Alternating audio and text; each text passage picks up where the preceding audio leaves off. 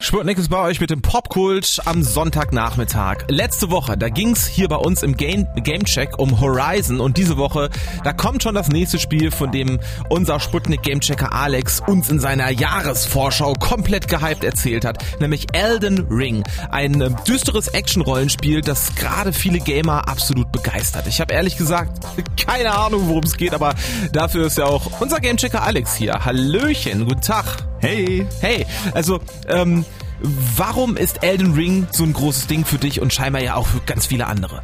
Also das liegt hauptsächlich an der Spielehistorie des Entwicklerteams From Software. Unter anderem sind die für die Dark Souls-Reihe und das Spiel Bloodborne bekannt. Sind beides Rollenspiele, die neben der düsteren Atmosphäre vor allem eins gemeinsam haben, den Schwierigkeitsgrad. Ja. Ich glaube, alle, die bereits eins der Spiele gespielt haben, haben mindestens eine Erinnerung an diesen einen ganz bestimmten Bossgegner, der sie ein paar schlaflose Nächte gekostet hat.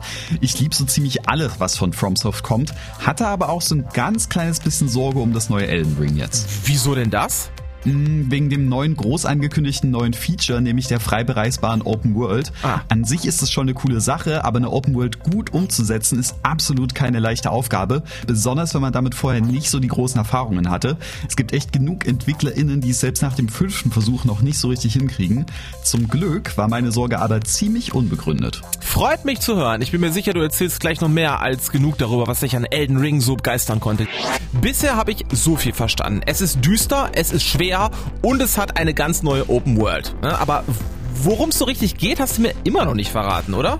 Äh, ja, und das ist auch gar nicht mal so leicht zu erklären, obwohl der Setup an sich erstmal relativ simpel klingt. Ja. Schauplätze sind die Zwischenlande, ein Gebiet, das wohl irgendwann mal ganz schön war und durch die Kräfte des sogenannten Elden Ring zusammengehalten wurde. Aber mittlerweile ist es ein Ort voller Gefahren, Untoter und anderer Monster.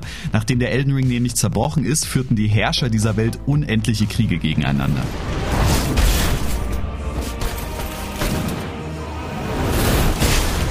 There would be no victor, and so we inhabit a fractured world, awaiting the arrival of the Elden Lord. Unless, of course, thou shouldst take the crown. Und um diese Lande jetzt wieder zu vereinen, muss der Charakter, den man sich im Übrigen vorm Spiel selber erstellen kann, sich mit den kriegszauberischen Halbgöttern anlegen, zum Eldenfürst aufsteigen und damit den Eldenring erneuern.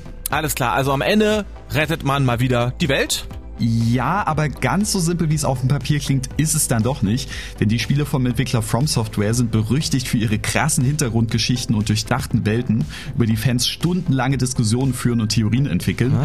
Das Ding ist, dass diese Stories meist recht versteckt sind und man sich dafür durch viele Texte durchlesen, mit schrägen Charakteren reden und kryptischen Hinweisen nachgehen muss.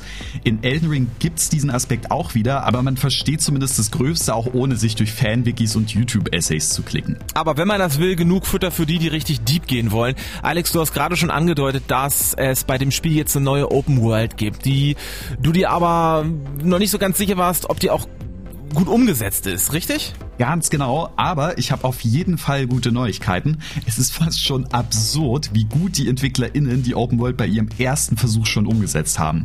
Der erste Eindruck hat mich noch nicht so wahnsinnig umgehauen, muss mhm. ich zugeben, weil man in einer relativ unspektakulären Ecke in der Spielwelt anfängt. Aber als ich mich da mal ein bisschen auf Erkundungstour begeben habe, habe ich mich total verloren. Immer wieder tauchten irgendwelche interessanten Sachen am Horizont auf, wo ich mir direkt gesagt habe, yo, da will ich hin. Und im Gegensatz zu den offenen Welten in vielen anderen Spielen wird meine Entdeckung Entdeckungsdrang da auch immer belohnt. Egal ob ein mysteriöser Magierturm, ein riesiger Drache, eine Schlacht zwischen Geistern oder irgendwelche geheimen Katakomben. Überall gibt's was zu sehen. Und überall ist es auch mordsgefährlich und alles will einen Tod sehen.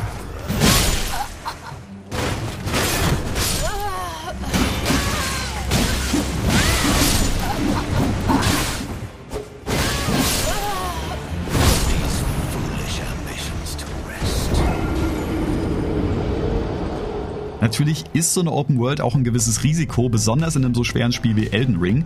Ein Areal zu finden, wo man halt nicht sofort mega aufs Maul kriegt, ist gar nicht so leicht und kann schon ein bisschen frustrieren.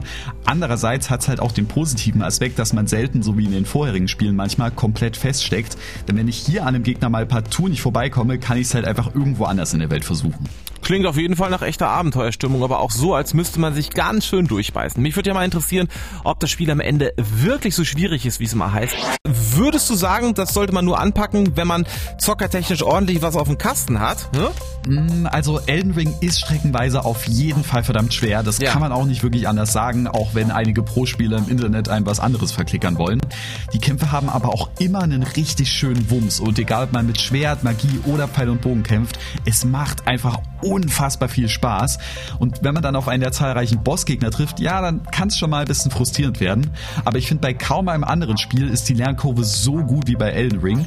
Klar, es wird auch der Charakter durch Level-Ups, Upgrades und neue Rüstungen und Waffen besser, aber auch ich als Spieler am Controller lerne immer mehr dazu und irgendwann, da liefere ich mir echt beeindruckende, krasse Kämpfe auf Augenhöhe mit Gegnern, die mich vorher einhändig in den Boden gestampft haben.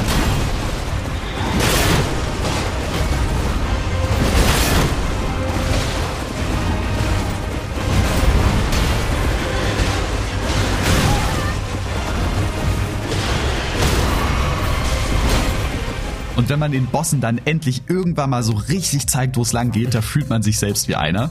Aber das Spiel bietet auch diverse Möglichkeiten, sich ein bisschen anzupassen, wenn auch nicht über einen klassischen Regler für einen Schwierigkeitsgrad. Über den Multiplayer kann man sich zum Beispiel andere SpielerInnen zur Unterstützung herbeirufen und die Community gibt sich über Messages im Spiel oft Hinweise zu versteckten Schätzen, fiesen Fallen oder besonders starken Gegnern. Und das mag ich irgendwie, dieses Gefühl, quasi gemeinsam gegen ein schweres Spiel zu kämpfen. Aber wenn man sich lieber als einsamer Wolf durchkämpft, geht das natürlich auch. Das klingt echt richtig cool. Ich meine, wenn das Spiel schon so schwer ist, kann man sich immerhin etwas unter die Arme greifen. Jetzt hast du im Grunde nur geschwärmt von Elden Ring. Natürlich würde mich auch interessieren, ob dich irgendwas nervt. Leider ja, denn das Spiel läuft technisch nicht ganz so rund, wie es eigentlich sollte. Ja. Denn selbst auf den neuen Konsolen ist das Spiel nicht immer so richtig flüssig und ich hatte trotzdem ziemlich guten PC, ab und an auch kleine Ruckler. Das Spiel ist zwar durch seinen Stil und viele tolle Designs immer mal wieder richtig hübsch, aber jetzt auch kein so großer Grafikhammer, dass das gerechtfertigt wäre. Okay. Aber davon abgesehen bin ich echt begeistert. Ich meine, dass mir Elden Ring irgendwie gefallen wird, da war ich mir schon ziemlich sicher. Aber dass ich so sehr gehypt bin, freut mich sogar selber richtig. Außerdem denke ich, dass Elden Ring ein super Einstieg in die From Software Spiele ist und alle, die sich auf eine Herausforderung einlassen wollen, sollten hier definitiv zugreifen. Toll, also volle Empfehlung von unserem Sputnik Gamechecker Alex. Elden Ring kriegt er für PC und alle gängigen Konsolen außer der Switch für so 60 bis 70 Euro. Sputnik Popkult.